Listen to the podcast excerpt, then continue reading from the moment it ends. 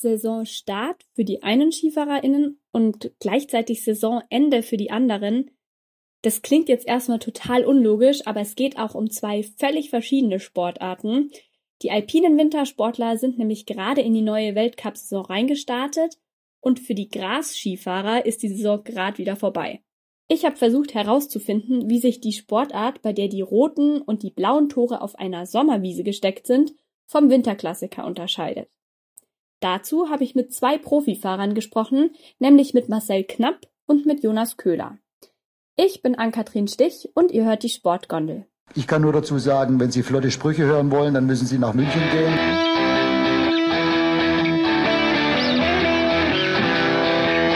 Die Sportgondel.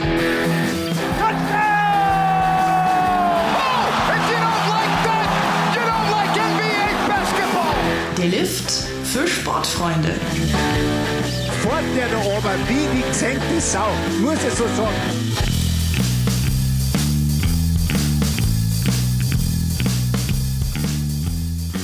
Schön, dass es heute geklappt hat, dass wir uns äh, über Zoom in der Sportgondel treffen. Hi Jonas, stell dich noch mal ganz kurz vor. Ja, hi. Danke, dass ich da sein darf. Ähm, ja, im Großen und Ganzen, ich bin Jonas, bin 24 Jahre alt, komme gebürtig aus Derchen im Westerwald. Genau, und mit dabei ist auch noch der Kollege, der Marcel. Hi Marcel, schön, dass du auch dabei bist. Danke für die Einladung. Und äh, ich bin 26 Jahre alt. Ich komme aus der Nähe von Heidelberg, aus dem Goxheimer Tal. Ich mache den Sport jetzt seit 16 Jahren. Von wo seid ihr denn zugeschaltet gerade? Ja, also ich sitze bei mir daheim im Wohnzimmer in der Nähe von Heidelberg im Gorgsheimer Tal. Und äh, die Saison ist jetzt für uns rum. Und wir sind jetzt gerade in unserer Winterpause quasi. Das heißt aber Vorbereitung für die nächste Saison und Wintertraining.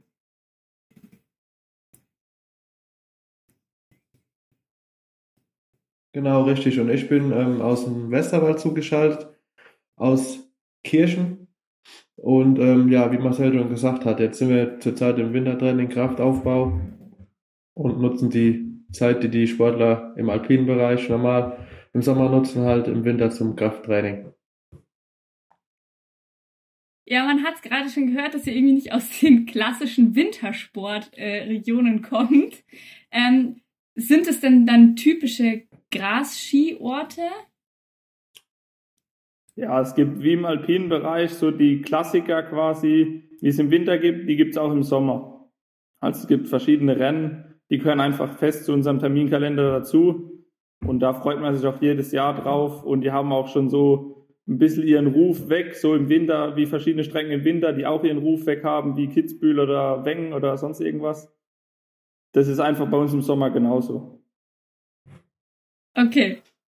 Genau. Ja, und ich sag mal, äh, verschiedene Regionen in ähm, Deutschland, wo jetzt vermehrt Gras gefahren wird, gibt es eigentlich im dem Sinne, ja, zurzeit jetzt noch zwei Regionen. Und das ist quasi jetzt die von Marcel und mir, also Westerwald, Rheinland-Pfalz und Hessen und ähm, viel noch äh, aus Sachsen. Ah, okay. Ähm, das heißt, ihr trefft euch dann zum Trainieren auch immer in verschiedenen Regionen. Ja, also wir sind, äh, der Jonas und ich trainieren eigentlich immer zusammen. Und wenn sich die Möglichkeit ergibt und wir haben ein Rennen oder mal ein Training in Sachsen, dann waren wir jetzt auch schon einmal in Sachsen auf einem Rennen. Da war ein FIS-Rennen und da werden wir nächstes Jahr auch äh, ein Training veranstalten, um uns halt gegenseitig zu messen, zu unterstützen und auch gegenseitig voneinander zu profitieren. Aber sonst trainiert eigentlich der Jonas und ich zusammen in der Nähe von Herborn auf einer Strecke oder halt hier bei mir im Odenwald. Genau, richtig. Ich glaube, jetzt äh, müssen wir mal kurz aufklären, wie funktioniert eigentlich Gras-Skifahren, weil ich denke mal, dass die meisten ZuhörerInnen damit gar nicht so wahnsinnig viel ähm, anfangen können. Vielleicht hat der ein oder andere mal noch ein Bild davon gesehen, aber ich glaube, so ein richtiges ähm, Bild, wie so eine Gras-Skifahrt ausschaut, haben die meisten tatsächlich gar nicht. Wie funktioniert es denn? Vielleicht könnt ihr das mal kurz erklären. Also Grasskifahren ist im Grunde genommen vom Bewegungsablauf her mit dem alpinen Skirennlauf sehr, sehr ähnlich. Ähm, das man hat auch die gleiche Ausrüstung an. Die, der größte Unterschied sind eigentlich die Ski. Die Ski muss man sich vorstellen, funktionieren wie eine Baggerkette. Da ist ein ähm, Holz drin, was quasi den Radius vom Ski vorgibt. Dann eine ähm, nitrierte Schiene. Und auf der Schiene laufen je nach Länge des Skis bis zu 25 Elemente. Und die drehen sich dann quasi wie eine Baggerkette, muss man sich das vorstellen. Und womit fährt man dann quasi um die Kurve? Weil beim Skifahren ähm, funktioniert es ja über den Kanteneinsatz, aber wie macht ihr das dann äh, mit den Baggerkufen oder ich weiß nicht, wie man das am besten ausdrückt? Also der Ski hat ja, der Ski hat ja unten einen Radius, der durch das Holz vorgegeben ist. Und um diese Käfige, diese Elemente zusammenzuhalten, sind da Blättchen drauf. Kunststoffblättchen. Und an diesen Kunststoffblättchen ist eine Kante drauf. Und wenn man den Ski dann auf die Kante stellt, hat man genau denselben Effekt, den Radius quasi vom Ski, mit dem man dann eine Kurve fahren kann. Das heißt, es funktioniert eigentlich sehr, sehr ähnlich wie beim Skifahren, oder? Es ist, wie gesagt, exakt dieselbe Technik. Man muss über dem Ski, zentral über dem Ski stehen, die Hüfte nach innen in die Kurve reindrücken, Kantwinkel und dann kann man den Schwung wunderbar durchziehen diese, diese ähm, Ski sind aber doch, ich habe mir auf euren Instagram-Profilen mal angeschaut, wie diese Ausrüstung aussieht. Die sind ja doch deutlich kürzer als die klassischen Winterski. Ähm, was würdet ihr jetzt sagen, wenn jemand jetzt neu anfängt mit dem Grasskifahren? Worauf muss man da besonders achten? Ist es eher vergleichbar beim, wie beim Winterskifahren mit diesen kürzeren Bigfoot-Ski? Oder wie würdet ihr sagen, ist der Übergang vom Alpinen zum Gras-Skifahren? Ja, äh, ich, ich äh, würde jetzt mal sagen, du, am wichtigsten ist, dass du zentral auf dem Ski stehst. Du kannst dir keineswegs Rücklage erlauben, wie im Winter kann man sich ja ab und zu mehr oder weniger schon mal erlauben. Aber beim Gras-Ski ist das kaum möglich. Dadurch, dass die Ski so kurz sind, dann fällst du direkt hinten rüber. Und ähm, ja, ansonsten sind die vom Radius her wie, wie ein Alpinski, den drückst du dann, je nachdem wie der Radius vom Holz ist. Umso leichter fährst, fährst du halt die Kurve oder umso schwerer. Je länger der Ski ist, umso schwerer lässt sich die Kurve fahren. Und ja, am wichtigsten ist wirklich die zentrale Position. Also eigentlich tatsächlich, wie du es gesagt hast, total klassisch wie beim Skifahren. Ähm, das Outfit sieht auch total ähnlich aus, habt ihr ja auch schon gerade erzählt. Ähm, aber dadurch, dass ihr ja im Sommer eigentlich eure Hauptsaison habt, schwitzt man da nicht saumäßig mit Helm und dicken Handschuhen? Ja, man hat da schon so seine Tricks. Wie gesagt, wenn man runterkommt, das erste, was man macht, wie im Winter Skischuhe auf, weil unsere Skischuhe, die sind eine Spur härter wie die im Winter, wegen der äh, Temperatur. Dann Rennanzug gleich auf. Und wenn es halt wirklich richtig warm ist, dann setzt man den Helm halt ab und dann kriegt man auch ein bisschen Fahrtwind noch durchs Rollen zum Lift oder durchs Lift fahren oder so. Und äh, dann kühlt man da auch wieder runter. Da muss man halt viel trinken und wenn es zu warm wird, lernt man sich halt mal einen halben Liter Wasser ins Genick. Also ist quasi der Schnee, den man sich beim Skifahren in den Nacken reinmacht, bei euch das Wasser im Sommer. Genau. Genau, Marcel macht da zum Beispiel auch immer vor dem Start mit eiskaltem Wasser, damit er nochmal wach wird. Ach, macht ihr das dann echt auch so, wie wirklich manche Skifahrer hinten das Eis vor dem Start im Nacken? Ja, genau. Da wird man einfach nochmal wach. Es gibt nur mal ein bisschen Adrenalin. Und äh, dann ist man auch voll da. Jetzt habt ihr gerade schon gesagt, ihr rollt nach dem Fahren zum Lift. Ähm, aber das mit dem Abbremsen ist ja auch nicht ganz so einfach. Wie bremst man denn nach dem Gras-Skifahren ab? Ja, wenn man durchs Ziel gefahren ist, fährt man eine große, einen großen Schwung, eine große Kurve gegen den Berg und lässt es dann einfach ausrollen. Oder manchmal, in manchen Veranstaltungen haben wir auch einen Gegenhang, dann fahren wir den Gegenhang hoch. Das ist halt von Ort zu Ort unterschiedlich, aber prinzipiell eine große Kurve gegen den Berg und man lässt es dann ausrollen. Ah, okay. Und Genau, dann, du- du dann kannst- zum Lift rüber. Genau, du kannst quasi nicht klassisch wie beim Alpinskifahren die Ski querstellen. Das ist beim Grasskifahren nicht möglich, da du beim Grasskifahren nur quasi den Carving-Schwung fahren kannst. Okay, deswegen das Ausrollen. Und wenn wir jetzt gerade schon beim Lift sind, was habt ihr eigentlich für Lifte zum Hochfahren? Wir haben wie im Winter dieselben Lifte, also wir haben Tellerlifte, Schlepplifte, in Cortina und in San Sicario auf den Rennen, wo wir sind, da sind auch Sessellifte. Ah, okay. Also da, wo wir in, in Cortina sind, das ist unterhalb vom alpinen, äh, vom Zielgelände von der alpinen Weltmeisterschaft. Da ist ein Sessellift, den nutzen wir genauso wie die Skifahrer im, im Winter. Also sind es tatsächlich ziemlich viele Parallelen, aber wie habt ihr von der Sportart überhaupt erfahren und wie seid ihr dazu gekommen, mit dem Grasskifahren anzufangen? Ja, also ich ja, bin bei mir um die Ecke, oder ja. mach du, Jonas? Ja, äh, also ich bin äh, relativ spät tatsächlich erst dazu gekommen. Ich bin hauptsächlich im Winter Alpine Skirennen gefahren, DSV-Punkterennen und ja, von, von Schüler an eigentlich bis ich 16 war. Und mit 15 habe ich dann, ähm, ja, war bei mir um die Ecke in Burbach im Siegerland so ein Schnuppertag. Und da habe ich es dann mal ausprobiert. Und ähm, da war, ja, war sogar ein Schnupperwochenende. Und dann äh, hat es mir Samstag so viel Spaß gemacht, dass ich sonntags nochmal hingefahren bin mit meinen Eltern. Und ja, ab dann haben wir halt gedacht, da bei uns ja auch der Schnee nicht so extrem sicher ist wie in Bayern oder so, wegen dem Wintertraining, ähm, auch als Training für den Sommer erstmal. Ja, und ab, ab dem Schnuppertraining habe ich es dann gemacht, regelmäßig, ein bis zweimal die Woche zum Training und dann ähm, habe ich es tatsächlich zwei, drei Jahre erst nur als Training für den Winter genutzt. Und dann habe ich meine Winterkarriere beendet und bin zum Grasski übergegangen. Und seitdem fahre ich noch Grasski-Rennen. Ja, und ich bin, wie gesagt, durch eine Freundin die hat es bei uns jahrelang ausgeübt und wie ich dann sieben, acht Jahre alt war, hat sie gesagt, ich soll mal mitkommen, soll mal ausprobieren, ob es mir vielleicht Spaß macht, weil in dem Alter ist man eben auf der Suche nach einem Hobby oder irgendwas, was man nach der Schule macht. Und äh, dann habe ich da angefangen, habe schnell Spaß dran gefunden und bin dann im Alter von acht Jahren meine ersten Rennen gefahren. Und jetzt bin ich seither jedes Jahr dabei wir trainieren jede Woche zweimal. Seit unser Trainer jetzt äh, umgezogen ist, müssen wir immer ein bisschen variabel sein. Trainieren wir auch viel am Wochenende, aber auch mal unter der Woche, weil man ist ja auch jobmäßig noch voll eingebunden. Und ja. Ja, auf den äh, Job und die Belastung dadurch können wir später gerne auch noch mal zu sprechen kommen. Aber mich, mich würde noch interessieren, ähm, falls ihr euch noch dran erinnert, an die aller, allererste Fahrt, die ihr auf Grasski gemacht habt was waren da eure Gedanken so? Weil das ist doch ein komplett anderes Szenario, als man es entweder vom Skifahren kennt oder wenn man sowieso noch nie Ski gefahren ist, dann ist es ja sowieso was total Neues. Erinnert ihr euch da noch dran?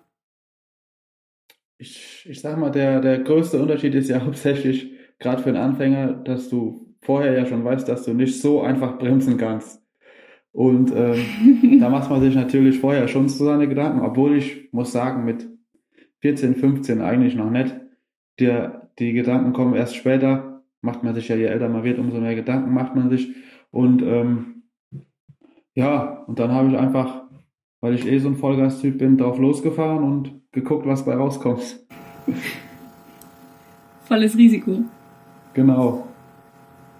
Ja, man tastet sich da am Anfang halt langsam ran. Also man will zwar gleich ganz hoch, aber da wird man dann schon von den Leuten, die nach einem gucken, äh, zurückgehalten und dann fängt man erstmal auf einer flachen Wiese an. Und dann hat man da eigentlich nicht viele Gedanken, weil es einfach neugierig, wie das jetzt funktioniert und was passiert. Also so ging es mir am Anfang. Ich wollte am Anfang auch nie mehr aufhören. Dann, wie ich mal die ersten Fahrten gemacht habe und gemerkt habe, dass es funktioniert und dass ich auch eine Kurve fahren kann, da war ich dann immer zu bremsen. Also schnelle Begeisterung. Aber war das nicht irgendwie auch komisch, im Sommer, ich sag mal in Anführungszeichen, Ski zu fahren? Von der, allein von der Landschaft her. Ja, ich sag mal, ja, wenn, man, wenn man das schon mal gesehen hat, schon öfters mal gesehen hat oder das halt mitgekriegt hat, bei uns ist das ja in der Region schon, das gibt's ja schon länger, das Grasskifahren. Und bei uns ist das ja in der Region schon öfters der Fall gewesen, hat man das immer mal mitgekriegt. Und von daher hat man den Anblick schon gekannt und dann war das nicht so außergewöhnlich. Nur wenn man dann mit seinen Freunden drüber geredet hat, da war die Verwunderung immer groß. Das kann ich mir gut vorstellen. Ähm, jetzt seid ihr ja beide auch in den Weltcups schon gestartet, auch ziemlich erfolgreich, wenn man das so sagen darf, gerade in der Saison. Ähm, wie kommt man denn in die Nationalmannschaft im Grasskifahren? Ja, äh, du wirst ja, du ähm, im Idealfall, wie jetzt bei uns, fährst du erstmal ähm, noch quasi Kinder, Kinder- oder Schülerrennen im internationalen Bereich. Und da kommst du eigentlich relativ leicht rein. Du fährst halt hin zu den Rennen und dann ähm, wird gesehen, wie, du deine, wie deine Leistung ist und so.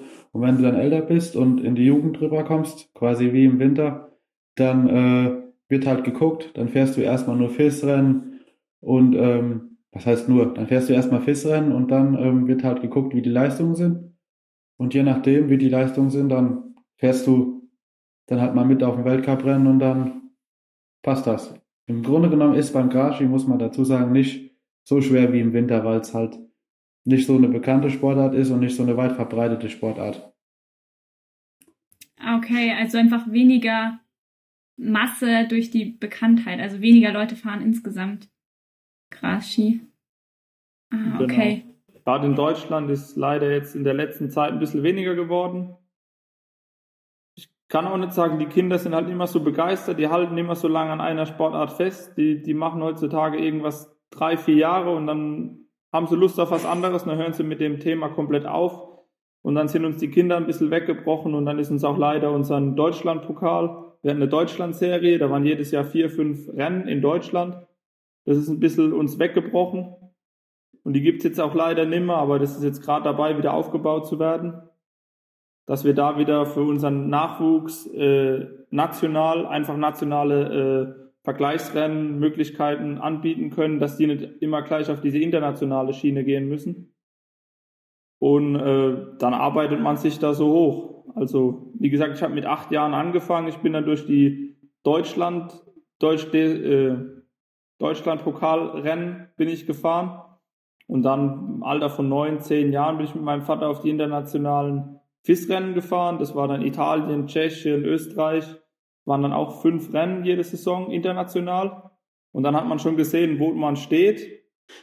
Und wenn man da vorne dabei ist, unter den ersten fünf, sage ich mal, dann ist man auch sicher einer derjenigen, der dann auf die FIS rennen darf, weil man auch das nötige Können hat. Weil der Sprung aus dem Schülerbereich in den FIS-Bereich, der ist wie im Winter, das ist schon enorm. Da sind die Hänge dann steiler und schneller und da muss man schon fahren können.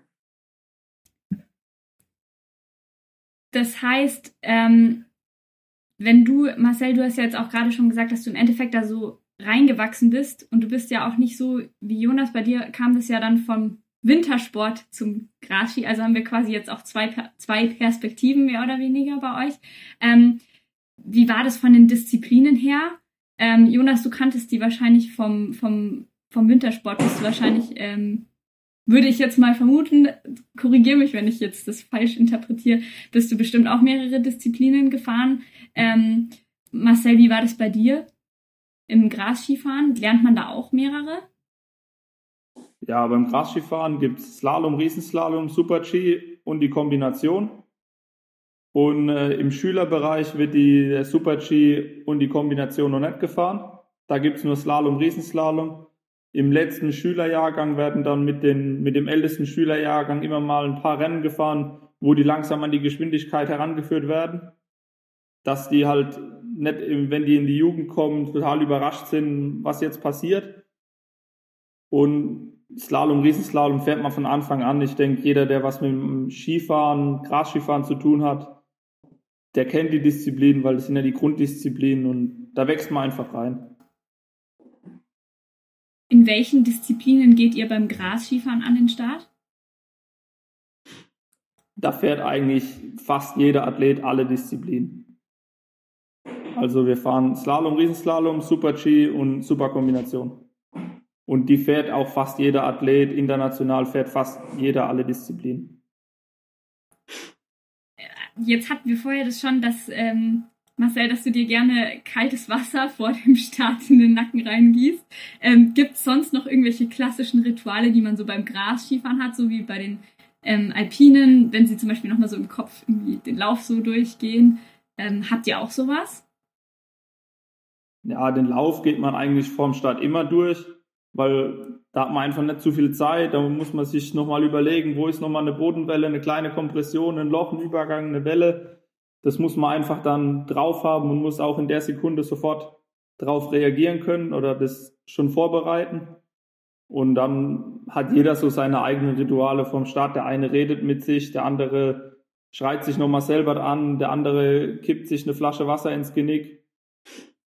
Da hat jeder seine eigenen Wege. Aber das ist wie bei den Alpinen. Da versucht sich jeder nochmal zu pushen vorm Start, um dann wirklich 100% bringen zu können.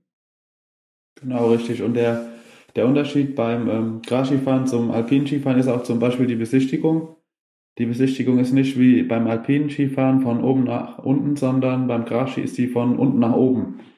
Man läuft quasi den Kurs von unten nach oben zu Fuß hoch und ähm, die, seine Ski, also die ganze Ausrüstung wird dann mit Quads oder mit dem Traktor zum Start gefahren und dann zieht man sich halt vorm Rennlauf dann oben um. Und ich höre zum Beispiel beim Besichtigen immer Musik und beim Umziehen Musik. Und dann gibt's ein, zwei, drei bestimmte Lieder, die ich immer höre vom Start. Das ist so mein Ritual. Und dann ist man eigentlich ready. Also kann man sich das tatsächlich so vorstellen, ihr lauft mit euren Skischuhen und der kompletten Ausrüstung mehr oder weniger den Hang einmal von unten nach oben hoch und schaut euch den Kurs an. Äh, nee, die äh, Ausrüstung wird äh, quasi, du passt, wir haben so eine, ja, jeder hat seine, so eine Alukiste, fast jeder hat eine Alukiste, da packst du einfach alles rein. Dann gibt's vor, vor der Besichtigung irgendwo einen Sammelpunkt bei den Weltcuprennen, wo, eine, wo, die, äh, Material, wo der Materialtransport losgeht. Und von da wird dann dein Material hochgefahren und du läufst eigentlich, jeder Athlet nimmt hauptsächlich seine Stöcke mit zur Unterstützung. Und dann läufst du quasi in kurzer Hose, T-Shirt beim idealen Wetter natürlich bis beim Besichtigen hoch und ziehst dich oben vorm Start an. Dann hast du nochmal eine Viertelstunde, halbe Stunde Zeit bis zum Start und dann. Ja, mit den Skischuhen, mit den Skischuhen wird man auf die Piste auftreten und so und das ist ja nicht gewollt. Also wenn nasse Bedingungen sind, dann wird auch die, die Spur, also die Rennspur wird dann auch geschont quasi. Das ist ja wie im Winter. Da stehen dann auch manchmal Tore quer. Aber wenn normale Bedingungen sind, besichtigen wir ganz normal auf der Linie. Nur wenn es viel regnet oder so, dass halt die Wiese einfach nicht aufgetreten wird, dass jeder faire Bedingungen hat. Was ist jetzt, wenn es regnet? Ähm, was hat es für Auswirkungen auf die ähm, Fahrweise? Wie muss man sich da anpassen an den Untergrund? Ja, wenn es regnet, muss man ein bisschen mehr Gefühl fahren, weil der Boden ein bisschen weicher ist. Dass man dann eben nicht anfängt zu rutschen, weil dann kann es gerne mal passieren, dass der, der Außenski für so einen kurzen Moment weg, weggeht und man den, den Zug verliert quasi. Da muss man einfach mit ein bisschen mehr Gefühl an die ganze Sache rangehen. Und dann fährt sich aber im, im Nassen genauso wie im Trockenen. Das Einzigste ist, dass es ein bisschen langsamer ist, weil das Öl, wo im Ski ist, das wird halt schneller aus dem Ski rausgewaschen. Und äh, dann ist es einfach eine Spur langsamer. Jetzt hast du gerade schon das Öl angesprochen. Ähm, das ist doch ein bisschen ähnlich wie mit dem Wachs, was man auf die Winterski drauf macht, dass man die Ski quasi in der Vorbereitung vorher bei euch ölt. Oder? Genau, richtig. Du tust ähm, beim Training vor, für, ja, beim Training tust du eigentlich alle zwei Fahrten ölen. Du tust, also man ölt dann die, ähm, die einzelnen Röllchen in den Ski. Die Röllchen laufen ja auf beschichteten Achsen. Die werden geölt. Und die Schiene, damit äh, die, äh, Gleiteinsätze, die im Ski sind, nicht eingeschliffen werden vom Kunststoff her. Und die Ski werden natürlich mit biologisch abbaubarem Öl geölt. Und ansonsten, wie du sagst, das gleiche wie mit dem Wachsen. Macht ihr das vorm Start auch nochmal oder habt ihr auch wie bei den ähm, Wintersportlern häufig noch einen zweiten Ski dann dabei? Ja, also prinzipiell weiß man, mit welchem Ski man fährt, weil man den Hang ja kennt und die Witterungsverhältnisse kann man ja auch einschätzen vor der Besichtigung bei uns. Aber man ölt eigentlich vor der Besichtigung, wenn es möglich ist, auch weit vor der Besichtigung, dass das Öl sich schön zwischen die Achse und die Rolle reinziehen kann, dass wirklich alles gut geölt ist, weil das ist einfach unser, unsere, unser Wachs. Desto besser das Öl in der Rolle zwischen Rolle und Achse ist, desto besser läuft der Ski. Und vorm Start ölt man nochmal ganz leicht auf der Schiene nach, weil zu viel Öl ist auch nicht gut, weil dann der, der Dreck, wo aufgewirbelt wird, also sind ja ganz feine Staubpartikel, die aufgewirbelt werden, die ziehen sich dann in den Ski rein und kleb, verkleben in dem Öl. Und das ist einfach, das sollte man vermeiden. Und wenn nicht zu viel Öl im Ski ist, dann kann das gar nicht passieren. Also Ah, zu viel okay. ist nicht gut, zu wenig ist nicht gut. Man muss da einfach für sich die richtige Mischung finden und äh, dann läuft es am besten. Das klingt auch nach einer kleinen Wissenschaft. Ja, das, ist, das Material ist immer eine Wissenschaft. Im Alpinen sowie im Sommer. Wir fahren genauso unsere Materialtests wie die Jungs im Winter. Und da muss man immer am Ball bleiben. Wie sieht's denn mit der Verletzungsgefahr beim Grasskifahren aus? Man kriegt es ja ständig mit, ähm, dass sich im Winter das Kreuzband häufig mal bei einigen Athleten oder Athletinnen verabschiedet bei bitteren Stürzen. Ähm, wie ist es bei euch? Klassische Grasskiverletzung, gibt's sowas? Ähm, auch auch wenn es sich viele das vielleicht nicht vorstellen können beim Graski, du äh, fällst quasi ja auf die Wiese direkt, nicht auf den Schnee, wo du noch die Chance hast zu rutschen, aber tatsächlich ist die, das Verletzungsrisiko beim Graski vom Gefühl her bei uns jetzt geringer. Es hat, gibt sehr selten schwere Verletzungen. Kreuzbandrisse habe, also ich habe in meiner Karriere jetzt, das ist jetzt seit neun Jahren noch nie einen Kreuzbandriss miterlebt. Ähm, was mal, mal vielleicht ein, zwei Mal passiert ist, ist ein Schlüsselbeinbruch. Aber ähm, so richtig schwere Verletzungen sind eher selten, würde ich behaupten. Dadurch, dass du der Ski kürzer ist und du den, nicht den langen Hebel hast wie im Winter, ist Kreuzbandriss halt schwieriger, denke ich. Habt ihr euch selber schon mal verletzt beim Grasskifahren? Ja, ich hatte bis jetzt noch keine gravierenden Verletzungen. Ich hatte mal mit dem Kreuz vielleicht Probleme, Bandscheibenprobleme und so. Die kommen jetzt nicht durch einen Sturz oder so, das ist einfach durch die Belastung, durch die Schläge, wo man ein bisschen abkriegt. Die hat man ja im Winter auch, wenn man auf Eis trainiert, kriegt man die Schläge auch. Ähm, aber gravierende Verletzungen hatte ich noch keine, nee. Nee, ich hatte auch so kleinere Verletzungen wie im Training, wenn du mal stürzt. Im blödesten Fall, dieses Jahr ist mir das passiert, dann fällst du oder machst einen Fehler vor dem Schotterweg, wo du drüber fährst. Und im blödesten Fall wie dieses Jahr bin ich, bin ich auf dem Schotterweg dann halt ein, eingeschlagen und dann kriegst du mal ein paar Schürfwunden oder so, aber das sind alles kleinere Verletzungen, die verheilen ja wieder. Ah. Was ist denn eigentlich, jetzt wo du es gerade sagst, Schotter, wenn jetzt auf so, also normalerweise ist es ja ein Grashang, auf dem ihr fahrt, aber was wäre jetzt zum Beispiel, wenn irgendwo auf dem Hang ein Stein drauf liegt, wenn man jetzt nicht mehr rechtzeitig ausweichen kann, ähm, macht da schon so ein kleiner Stein ein Problem oder verzeihen die da auch ein bisschen was? Ja, prinzipiell die, die größeren Steine, die findet man ja spätestens, wenn der Trainer den Lauf setzt oder man die Wiese abgelaufen ist oder gemäht wurde, dann liegen auf dem Hang ja keine größeren Steine mehr. Und wenn da auch mal ein Stein liegt, über den fährt man drüber. Also da fährt der Ski dann drüber und dann ist gut. Oder man kriegt mal einen Ein kleinen. Schlag, aber wenn man dann, wie gesagt, zentral über dem Ski steht, dann rumpelt's einmal kurz, sage ich mal, und dann fährt man weiter. Genau. Und ähm, normalerweise sind zum Beispiel bei Weltcuprennen, wenn irgendwo im Hang jetzt ein äh, Querweg ist, ein Schotterweg oder auch ein Wiesenweg, die, wo Steine drauf liegen, da wird in meisten Fällen immer ein Teppich drüber gelegt, damit die Chance gar nicht besteht. Und äh, dadurch ist das eigentlich kein Problem. Lässt sich also vermeiden.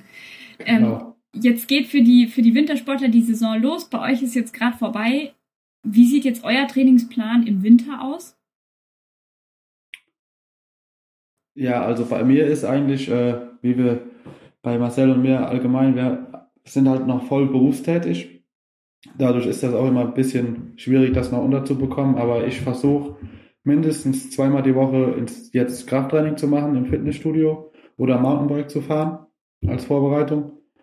Und ähm, ja, ansonsten sind wir jetzt äh, wieder, machen uns unsere Gedanken ums Material, wollen eventuell neue Rennski zusammenbauen fürs nächste Jahr.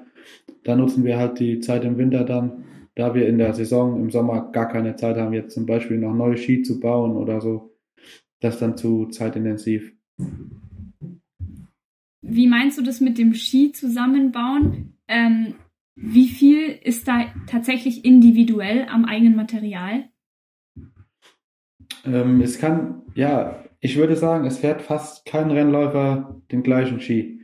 Jeder hat irgendwie was Spezielles im Ski Und ähm, du hast da schon so ein paar Stellschrauben, wo man dran drehen kann, zum Beispiel am Holz, an der Härte vom Holz, am Radius. Dann ähm, gibt's welche, die haben anders beschichtete Achsen oder fahren ein bisschen andere Kunststoffrollen. Da gibt's schon so ein paar Sachen, wo man die Schrauben dran drehen kann, die man auch ausprobieren muss, natürlich. Und ähm, wie, da ist halt, jeder hat so sein bisschen seine eigene Philosophie. Und ähm, ich bin glücklicherweise jetzt, Marcel hat schon jahrelange Erfahrung im Skibauen. Ich erst noch nicht so viel. Dadurch ähm, bin ich, hat, hat, habe ich da eine gute rechte Hand, die mir da bei der Planung und beim Zusammenbauen hilft. Und das im Grunde genommen machen wir das eigentlich auch fast immer zusammen. Ist Das das jeder dann, so eigentlich, eigentlich hat jeder Rennläufer seine Geheimnisse, aber ich würde sagen, bei Marcel und mir kennt jeder von dem anderen die Geheimnisse. Ist das dann am Anfang so ein bisschen Irrtum und draus lernen oder gibt's auch Hilfestellungen, die man sich irgendwo holen kann in dem Bereich? Ja, klar, da, da hilft jeder jedem, mit jedem zusammen. Wenn man sieht, dass der eine da komplett in die falsche Richtung unterwegs ist, da sagt man schon mal was. Man verrät jetzt nicht gleich all seine Tricks und Geheimnisse, aber man hilft den Jungs schon, gerade wenn jetzt Junge nachkommen, da hilft man denen schon, dass sie gutes Material an den Füßen haben, weil man will ja auch, dass sie weiterkommen. Und äh, da ist schon gegenseitige Hilfe da. Und ja. Also es da steckt dann doch mehr dahinter als bei den Skifahrern die perfekte Wachstechnik. Ähm, wie viele verschiedene Skimodelle gibt's da? Ja, also ich würde ich würd mal sagen, die Alpinen, die haben durch das, dass da eine ganz andere, größere Industrie dahinter steckt, da haben die dann noch viel mehr Möglichkeiten und machen auch viel mehr mit verschiedenen Bindungen, Platten auf dem Ski, verschiedene Härten. Und dann kommt noch denen ihr Wachsthema, unser Öl. Wir haben unser Öl, das fahren wir schon seit Jahren. Mit dem sind wir auch top zufrieden und das läuft. Und wir gehen dann halt auch Sachen mit der Bindung, Bindung vor, zurück, bisschen höher, bisschen tiefer, anderes Holz. Wir haben auch einige Stellschrauben, an denen wir drehen können und die muss halt jeder Athlet für sich finden. Und deswegen, es gibt Athleten, die haben zwei gleiche Paar Ski, auf denen fühlen die sich wohl und fahren die ganze Saison mit den Ski. Und es gibt auch Athleten, die haben verschiedene Ski und ziehen dann zu den verschiedenen Hängen, Veranstaltungen dann den richtigen Ski aus dem Regal. Ah, okay. Also auch da wieder sehr, sehr individuell von Sportler zu Sportler. Ähm, wie macht ihr das dann neben dem Job? Also das klingt ja nach einem sehr, sehr großen Aufwand, zum einen vom Training her und auch, dass man dann so viel Zeit noch in das ähm, in die perfekte Skipräparation äh, stecken muss. Wie schafft ihr das? Ja, wir sind eigentlich. Ja, man muss, Ja, sag du, machst du. äh, man muss, man muss den Sport schon, schon leben. Ne? Wenn, wenn du da so wie wir jedes Weltcuprennen fahren willst und alles, dann ähm, hast du, wenn du mal eine, also eine anstrengende Woche hast, dann arbeitest du bis sechs, sieben, acht Uhr abends und gehst dann halt danach noch für zwei, drei Stunden in den Keller, wenn du eine zündende Idee hast oder fürs nächste Weltcuprennen die Ski vorbereiten musst. Dann ähm, nimmst du halt die Zeit in Anspruch und äh, nutzt die noch. Ne? Das ist halt der Aufwand ist groß, aber man macht es ja gerne und man weiß ja, wofür man es macht. Ne? Braucht auf jeden Fall sehr viel Leidenschaft dazu. Ähm, was ist denn jetzt, wenn Interessierte auch mal sagen, sie haben jetzt total Bock, äh, auch mal Grasskifahren auszuprobieren? Was muss man tun oder wo muss man hingehen, um das mal auszutesten? Ja, es gibt äh, in Deutschland ein paar Skiclubs, also äh, Ehrenfriedersdorfer äh, Skiclub, dann äh, in Hattenroth, äh, wie hießen die nochmal? Doch, Skiclub Hattenroth, glaube ich. ich glaube einfach. äh, SC Hattenroth oder so irgendwie. Oder SV unter Flockenbach oder also es gibt einige Vereine, wo man sich melden kann oder auch einfach bei uns melden, wenn wir irgendwo sind zum Genau. Trainieren. Da kann man immer dazu ko- kommen. Wir haben da immer ein offenes Ohr. Wir haben, nehmen uns auch immer gern Zeit für Leute, die da Interesse dran haben zum Ausprobieren. Im nächsten Jahr sollen jetzt in, in der Nähe von München, in Dachau und noch unterhalb von München zwei Vereine, die da Interesse gezeigt haben dieses Jahr, die da auch im Sommer nächsten Jahres jetzt äh, Events veranstalten wollen oder auch mal für die Kinder einfach abends eins, zwei Stunden Training anbieten wollen. Und da bin ich optimistisch, dass das zustande kommt, weil da eine große Begeisterung bei dem Event dieses Jahr. Und äh, ja, einfach melden. Also zur Not, genau. wenn man niemanden findet, bei uns melden, uns findet man auf Facebook, Instagram. Wir finden dann auf jeden Fall eine Lösung, dass man da was ausprobieren kann. Ja, sehr cool. Und äh, wie es jetzt bei euch weiter bis zur nächsten Saison? Ähm, sammelt ihr auch Winterskitage oder geht es bei euch jetzt nur in den Kraftraum und Koordinations- und Konditionstraining? Nee, also wir sind auch auf Ski unterwegs, weil, wie wir am Anfang schon gesagt haben, die Techniken, die sind zu 90 Prozent gleich. Das sind dann ein paar Feinheiten am Start und am Schwungende, wo sich ein bisschen unterscheiden, aber die Grundtechnik ist genau gleich und deswegen geht's für uns auch in den Schnee. Nach Saisonende sind wir relativ früh wieder auf dem Schnee, um halt einfach technische Fehler vielleicht rauszuarbeiten beim Freifahren und gehen auch in die Stangen, dass man da einfach im Rhythmus drin bleibt. Also was die Wind, die, die, die Alpinen dann im, im Sommer auf den Gletschern machen, das machen wir halt im Winter beim Skifahren. Und dazu noch parallel Kraftkammer und, und bisschen Konditionstraining und dann ist unser Winterprogramm auch ziemlich voll. Das glaube ich auf jeden Fall. Dann wünsche ich euch schon mal ganz viel Erfolg äh, für die Vorbereitung auf die nächste Saison. Ähm, und habt ihr euch auch Ziele gesetzt für die nächste Saison schon? Dankeschön. Ähm, ja, klar setzt man sich gerade jetzt nach der Saison, dann hat man äh, dann, wenn man zurückblickend, dann weiß man, wo vielleicht noch ein bisschen Luft war bei welchen Rennen oder wo eine Lücke ist, wo man vielleicht reinschlüpfen könnte. Und ähm, klar hat man jetzt, man setzt sich ja immer Ziele als Sportler sowieso. Und mein größtes Ziel für nächstes Jahr ist eigentlich, dass ich regelmäßig unter die Top 10 im Weltcup fahren kann. Kontinuierlich und ähm, einen Platz unter den ersten 10 im Gesamtweltcup am Ende der Saison. Ja, auf jeden Fall auch schon mal Dankeschön. Wir wollen das Beste aus nächster Saison machen. Wir haben dieses Jahr gut aufgehört, hatten beide eine solide Saison. Und ähm, nächstes Jahr geht es für mich darum, mich weiter in den ersten drei im Weltcup zu etablieren. Ich habe es noch nicht immer aufs Podest geschafft. Ich meine, das ist davon auch eine enorm hohe Leistungsdichte mittlerweile. Es ist, äh, da geht es um Hundertstel. Das sind Abstände von eins bis vier von nicht mal einem Zehntel teilweise. Also für mich gilt es weiter vorne in den ersten drei etablieren und dann im Gesamtweltcup auch unter den ersten drei abschließen und langfristiges Ziel ist, den Gesamtweltcup mal zu gewinnen. Dann wünsche ich euch dabei ganz viel Erfolg und vielen Dank, dass ihr euch die Zeit genommen habt, uns jetzt in der Sportgondel zu besuchen. Vielen Dank. Sportgondel. Hinblick, egal, immer ein Hinblick auf was? Was soll das? Was wollen wir hinblicken? Auch ein Hinblick auf dieses Interview. Sportgondel ist eine M945 Produktion. Ein Angebot der Media School Bayern.